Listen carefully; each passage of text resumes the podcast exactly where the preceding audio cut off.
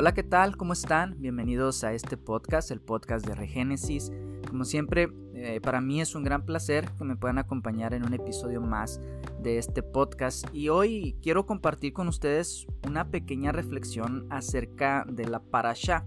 ¿Qué es la parasha? La parasha es un sistema de estudio hebreo o judío eh, y que es sistemático, donde cada semana se lee una porción de la Torah o sea, los cinco libros de Moisés. Estas porciones están formadas o están estructuradas en 54 porciones, que abarca todo un año. En estos estudios, lo que quiero hacer es dar una breve porción de la paracha de la semana. No quiero abarcar todos los capítulos que se leen durante una semana, sino más bien ciertas porciones por el momento y esto lo voy a hacer alterno a la serie que empecé sobre las 12 tribus de Israel, sobre los 12 nombres de las 12 tribus. ¿Por qué es que quiero alinearme o empalmar estas dos series? Bueno, porque ya empezó de nuevo la porción sobre la Torah. Y estamos en un nuevo ciclo en el mundo judío-mesiánico. Y en lo personal me quiero alinear este sistema y así estar dando cada semana la porción que toca en, en ese momento. Al momento de esta grabación en específico ya empezamos la tercera parte de la parasha. Entonces ya vamos retrasados en tres porciones. Es por eso que el propósito es subir estas tres porciones para alinearnos cronológicamente a lo que es este estudio del nuevo ciclo de las parashot. Entonces, sin más, comencemos con el primer episodio de la parasha que es Génesis o en hebreo Bereshit y este episodio se va a llamar Génesis, principio, función y propósito. Comenzamos. Y quiero empezar con este breve comentario acerca de Génesis. Génesis 1 nos habla acerca de la creación. Dice Génesis 1, en el principio creó Dios los cielos y la tierra, y la tierra estaba desordenada y vacía.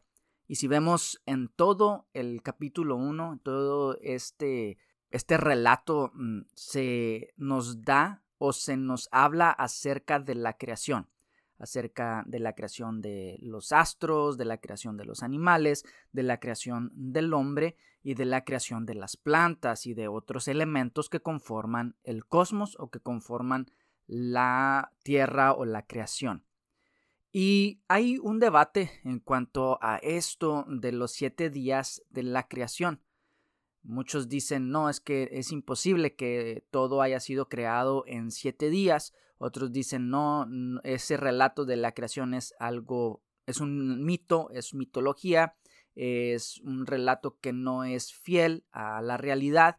Y hay todo este debate, pero la realidad es de que no debería de haber un debate si nosotros realmente pudiéramos entender cómo es que está escrito el Génesis. El Génesis no está escrito en una forma científica, no pretende ser científico, sino que es más poético.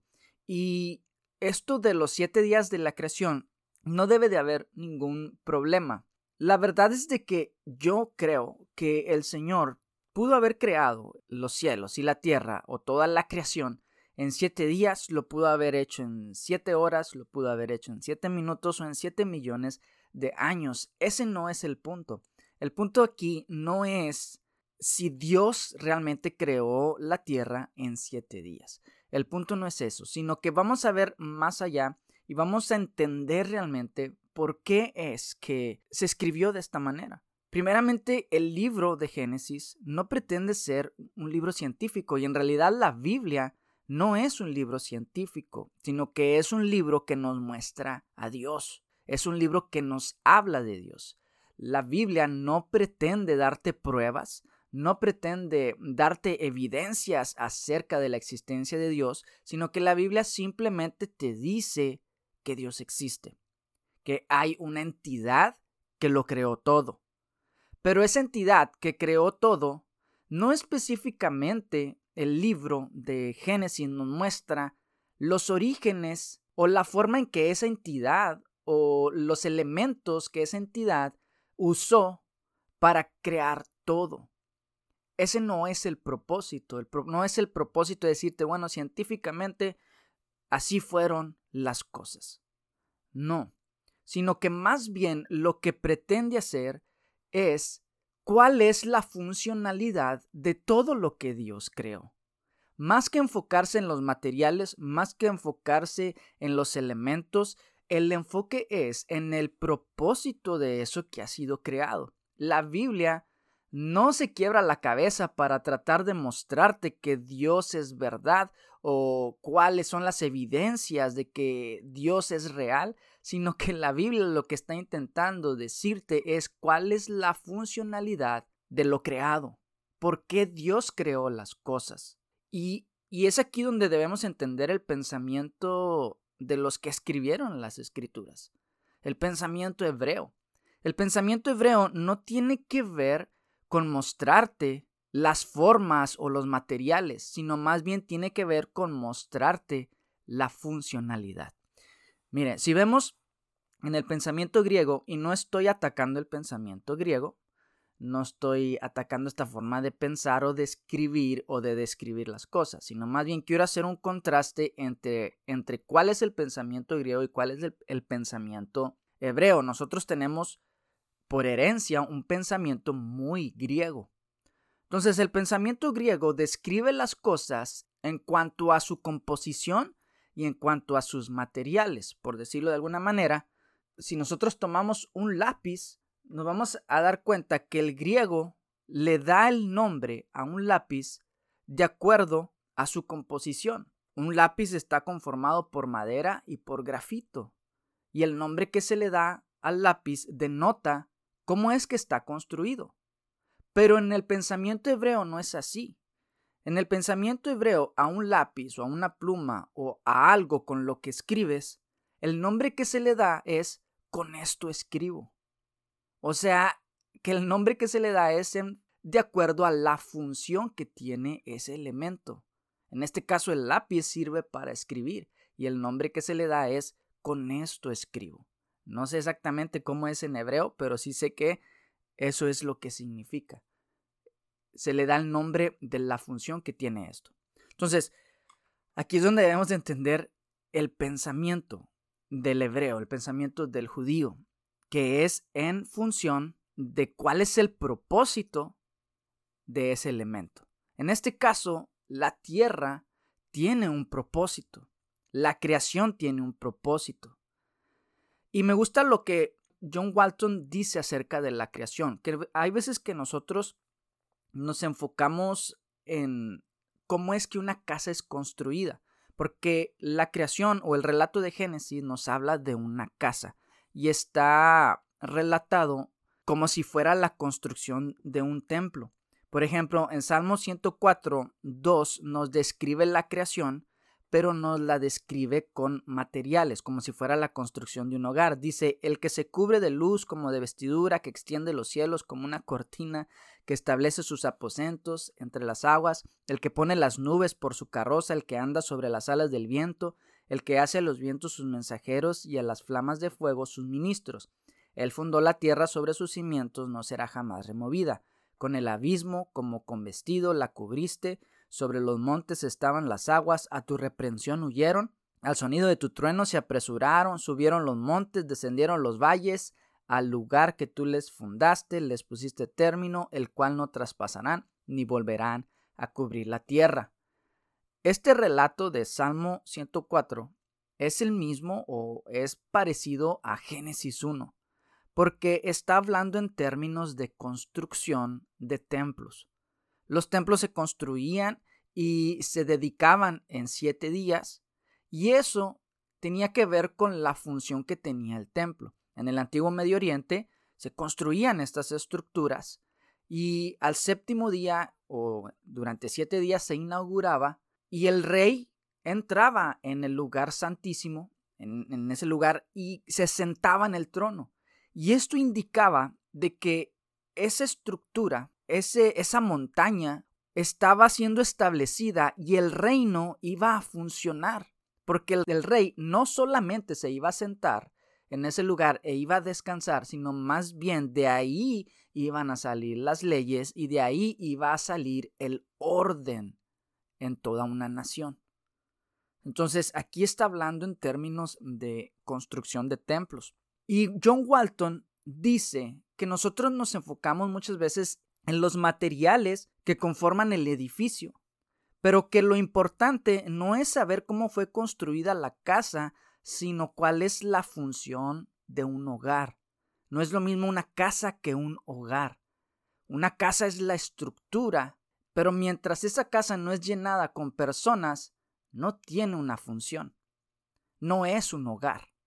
Lo que hace que una casa sea un hogar es que hay personas en ese lugar, hay una familia.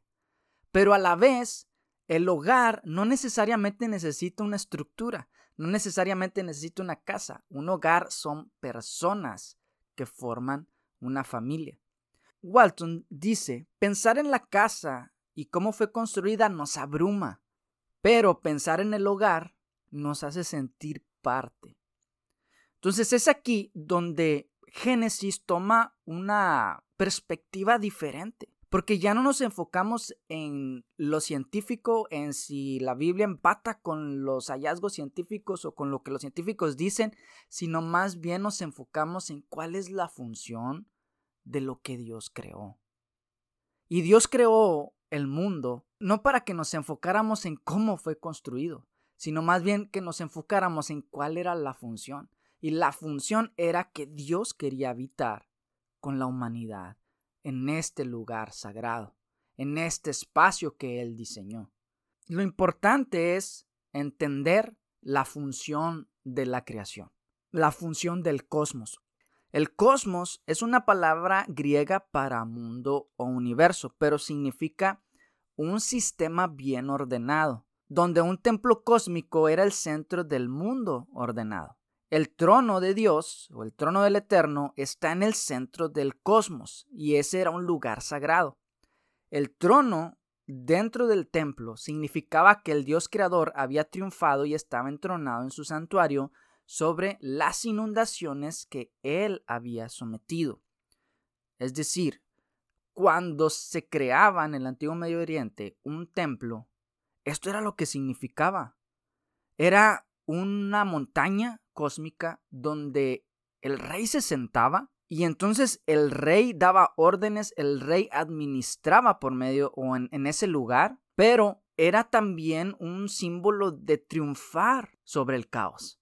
Es por eso que Génesis dice que en el principio creó Dios los cielos y la tierra, y la tierra estaba desordenada y vacía. Había caos, tohu babohu en hebreo. Había un caos en la, en la tierra. Y Dios lo que hace es poner orden en ese caos. Establece un santuario, es entronado. Él vence las inundaciones, Él vence a las aguas. Y este tema lo vamos a ver constantemente en la Biblia, en la escritura, de Dios venciendo las aguas, personajes venciendo las aguas, Jonás, el pueblo de Israel, Moisés, Jesús mismo, Pablo, los redimidos que están en, Apocalipsis, que están ante el mar de cristal. O sea, todo esto nos habla de vencer el caos. El caos que es generado por la desobediencia del ser humano. Pero Dios trae un orden a la creación y Dios quiere restaurar ese orden como fue en el principio. Ahora, dice en Génesis 1, en el principio creó Dios los cielos y la tierra. Yo quiero entrar en lo que es esto de el principio. Esta allá se llama Bereshit, que es principio. Así es como comienza Génesis. Antiguamente no tenía estos nombres. Los, los, cinco libros de Moisés no tenían estos nombres de Génesis, Éxodo, Levítico, Número, Deuteronomio, sino que se les nombraba, obviamente, en hebreo pero se nombraba conforme a la primera palabra que aparecía en cada libro. En este caso, la primera palabra que aparece en Génesis es Bereshit. Y Bereshit quiere decir varias cosas, o no varias cosas, sino quiere decir una cosa, pero puede haber diferentes interpretaciones acerca de este término. Puede decir en el principio, puede decir el principal, o con el principal. O más bien lo que da a indicar es en el momento culmen o un momento en específico. Esto no quiere decir un origen cronológico, sino un tiempo preciso o un tiempo adecuado, es decir, un tiempo de inicio, no necesariamente el tiempo de inicio de todo, sino un tiempo de inicio, como un reseteo, como un nuevo comienzo. Y este podcast, si no te has dado cuenta, se llama así, se llama Regénesis, por el concepto de nuevos comienzos, o sea, momentos que marcan tu vida y que representan un momento definitorio donde hay un cambio o un nuevo comienzo. Yo le puse este, este podcast así porque eh, la palabra Génesis o Regénesis nos ha hablado a mi esposa y a mí mucho, porque habla de nuevos comienzos, habla de nuevas etapas. Mi esposa y yo pasamos por situaciones donde fueron situaciones difíciles que marcaron nuestra vida, pero en medio de esas situaciones difíciles y el caos que eso trajo a nuestras vidas, que trajo a nuestro ser por cosas que nosotros también hicimos, decisiones que tomamos, cosas que hicimos fuera de la voluntad de Dios, trajo desorden, trajo caos. Pero a nosotros entender y alinearnos a Dios, Él trajo nuevos comienzos a nuestra vida. Y eso a nosotros nos habla de que en Dios siempre hay nuevas oportunidades, nuevas etapas, nuevos tiempos de empezar de nuevo. Y por eso es que yo puse a, este episodio. En, algún momento subí un episodio eh, con respecto a esto, explicando por qué. Después lo bajé, pero quizá más adelante podría explicar el por qué le puse a este, a este podcast así, eh, el Regénesis, pero ahorita es solamente algo breve para seguir con este, esta parasha o este estudio. Y hay momentos a nosotros que nos marcan, eventos de un antes y un después. Hay momentos que hemos experimentado o que personas han experimentado y estos eventos cambian radicalmente la vida de las personas. Momentos donde las mismas personas dicen, volvían a ser. Ya sea que personas que pasaron por accidentes, donde dijeron, ah, e, esta, este accidente no debí de haberlo sobrevivido, pero de alguna manera estoy aquí y esto es como si hubiera nacido de nuevo. Es un nuevo nacimiento, un nuevo comienzo. Entonces, cuando se habla de Bereshit, se habla de esto, de un momento específico donde hay un cambio o un nuevo empezar. Los judíos así veían las etapas importantes que marcaban la vida de una persona. Por ejemplo, el nacimiento, la circuncisión, cuando una persona era ordenada a un ministerio, cuando una persona se casaba o cuando un niño pasaba de ser niño a ser un adulto, que se le hacía su bar mitzvah a los 13 años, a las mujeres a los 12 años, y esto indicaba un nuevo nacimiento. Todos esos eventos que marcan la vida de un hombre, de un ser humano, de una mujer, son nuevos nacimientos. Entonces, cuando nosotros pasamos por situaciones, por cosas en nuestra vida que nos marcan, es un nuevo comenzar. Pero esos nuevos comenzares, esos nuevos nacimientos, añaden a nuestra vida algo más añaden a nuestra vida propósito.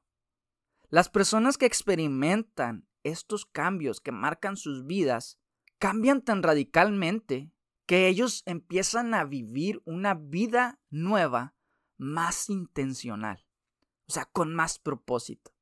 Aquellas personas que realmente empiezan a vivir su vida con propósito o intencionalmente es porque pasaron por una situación muy difícil y dijeron no más hago un cambio en mi vida y empiezo a ser más intencional. Ahora voy a abrazar a mis hijos. Ahora voy a besar a mis hijos. Ahora no voy a perder la oportunidad de decirle a las personas que quiero que las amo.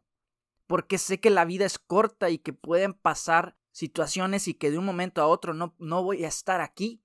Entonces quiero aprovechar el momento que estoy viviendo para ser intencional para ayudar al prójimo, para ayudar al desamparado, aquel que necesita una respuesta en su vida. Voy a ser yo la respuesta para esa persona.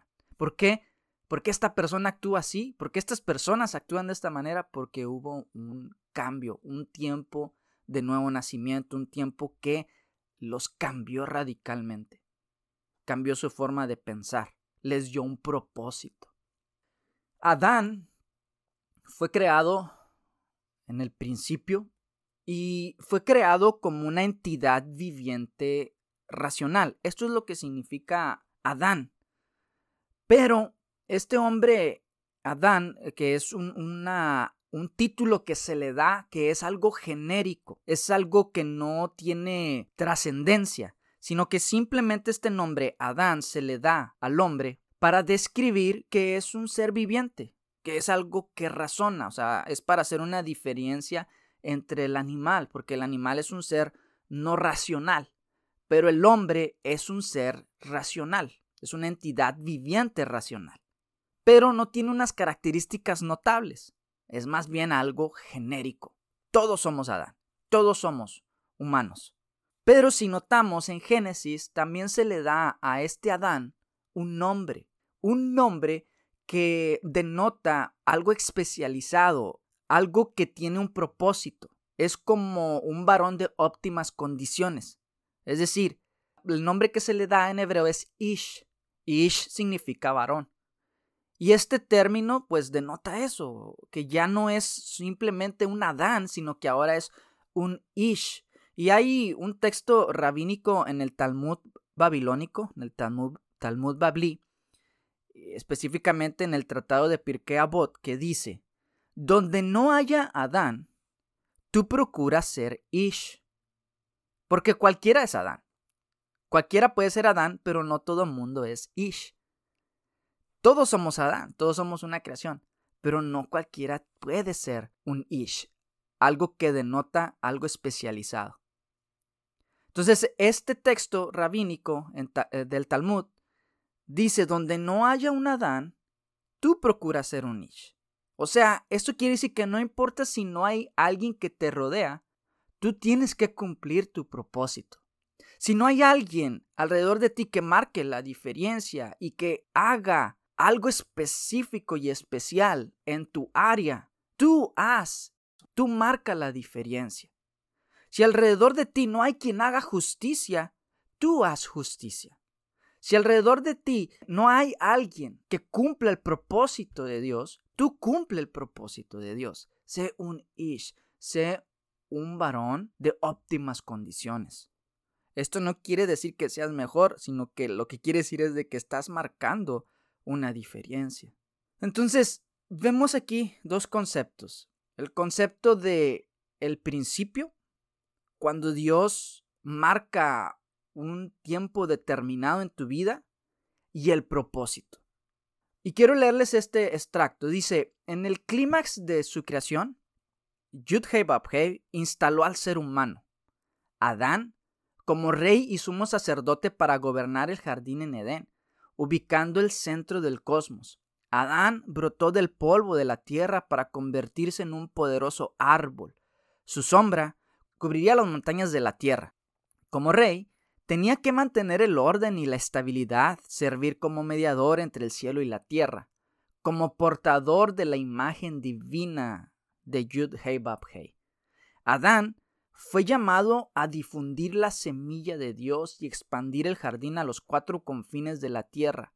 Él debía gobernar el mundo en rectitud, justicia, paz y preservar el orden creado a través de actos de adoración para que el caos no destruyese el espacio sagrado. Este extracto es más como una definición del propósito que nosotros tenemos. Hace un momento les leía acerca de por qué Dios crea el universo, el propósito que el universo tiene, el propósito que el cosmos tiene. Pero dentro del cosmos Dios instala a un hombre y ese hombre tiene un propósito también dentro de ese ambiente que Dios crea. Y el propósito del ser humano en este ambiente es ser rey y ser la figura que representa a Dios. O sea, ser la imagen de Dios en este mundo. Eso es lo que nos da propósito. Y ahora nosotros como reyes dentro de ese jardín tenemos que gobernar en justicia y en rectitud. ¿Para qué? Para traer la paz y preservar el orden de la creación a través de nuestros actos de adoración. ¿Para qué? Para que el caos no destruya este espacio. Es decir, nosotros como Ish, como hombres de propósito, tenemos que establecer orden en nuestra casa y cuidar nuestro jardín, cuidar nuestro hogar del caos que hay a nuestro alrededor, porque en el mundo hay caos. Y nosotros preservamos el espacio sagrado libre del caos que está a nuestro alrededor, porque nosotros establecemos el reino de Dios en nuestros hogares. Y esto nos habla de un espacio sagrado. Nuestra función como hombres o seres humanos es restaurar el orden. También, o sea, recrear en nuestros hogares el ámbito del jardín, del Edén. Cada vez que nosotros establecemos un espacio sagrado, establecemos el jardín en nuestro hogar, el lugar donde el Eterno reina. ¿Qué es un espacio sagrado? Es un lugar donde nosotros habitamos junto con nuestra familia y lo dedicamos a Dios para que Dios gobierne en ese lugar, para que las leyes, los estatutos, las ordenanzas, la voluntad de Dios se haga en ese hogar y Dios sea para nosotros un Dios personal. Vimos el concepto de cómo es que el, el hombre, cuando pasa por una situación que lo marca, esto genera un nuevo comienzo y ahora el hombre deja de ser hombre para convertirse en Ish, en alguien con propósito.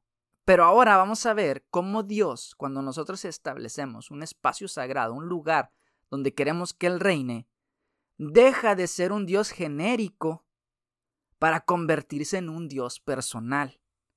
¿Qué quiero decir con esto?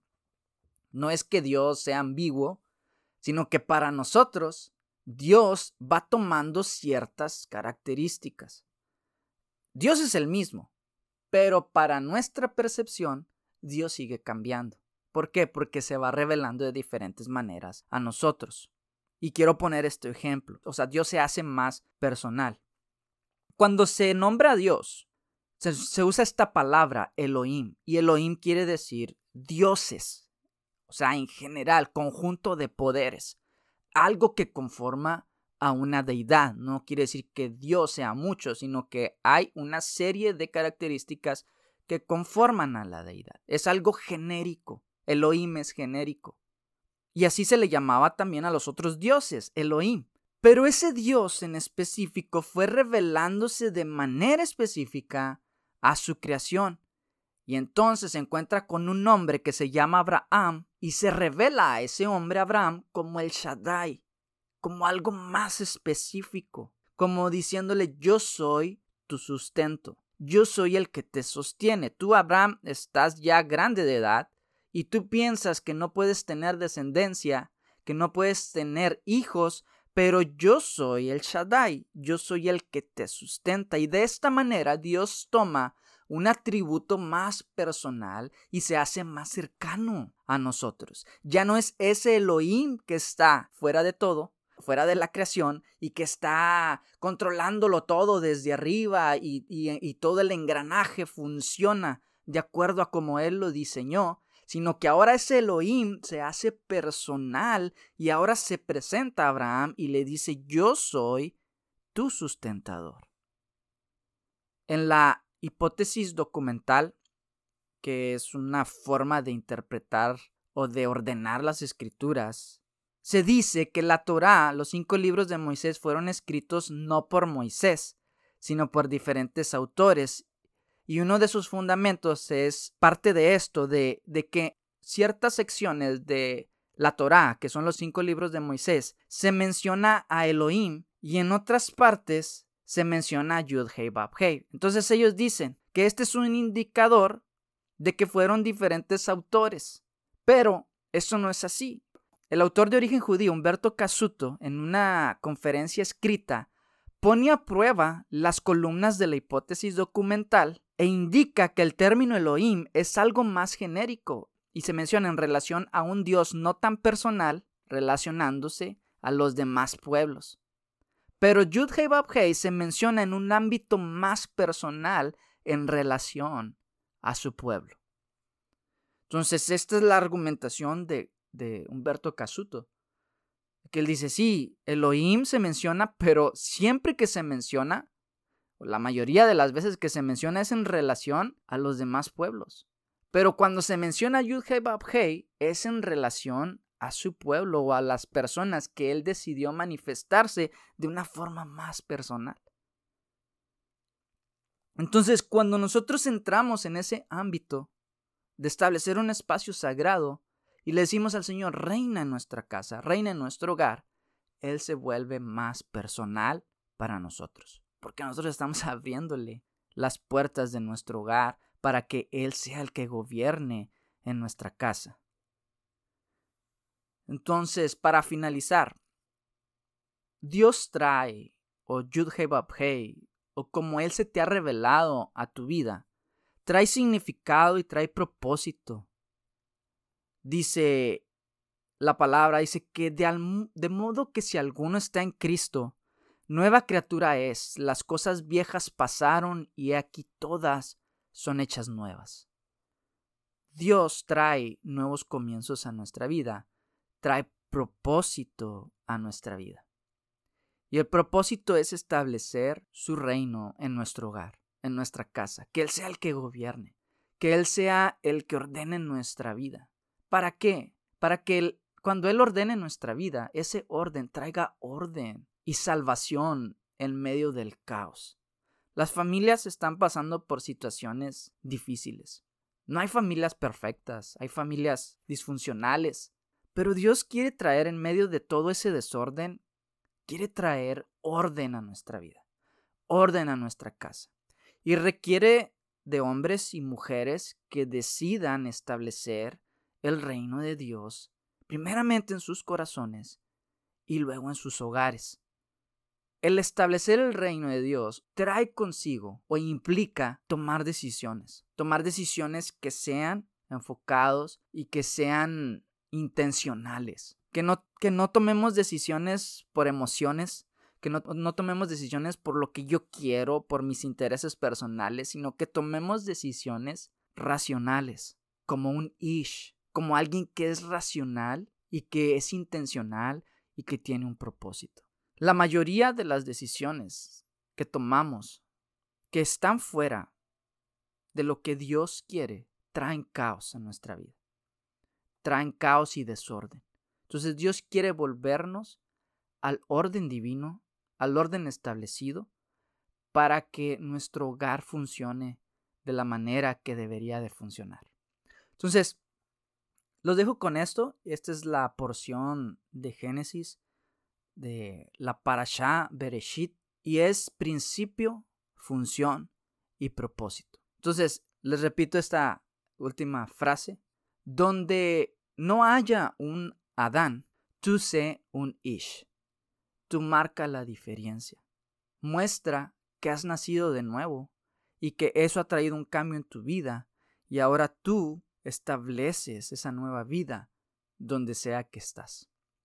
Bendiciones y nos escuchamos en el próximo episodio del podcast de Regénesis.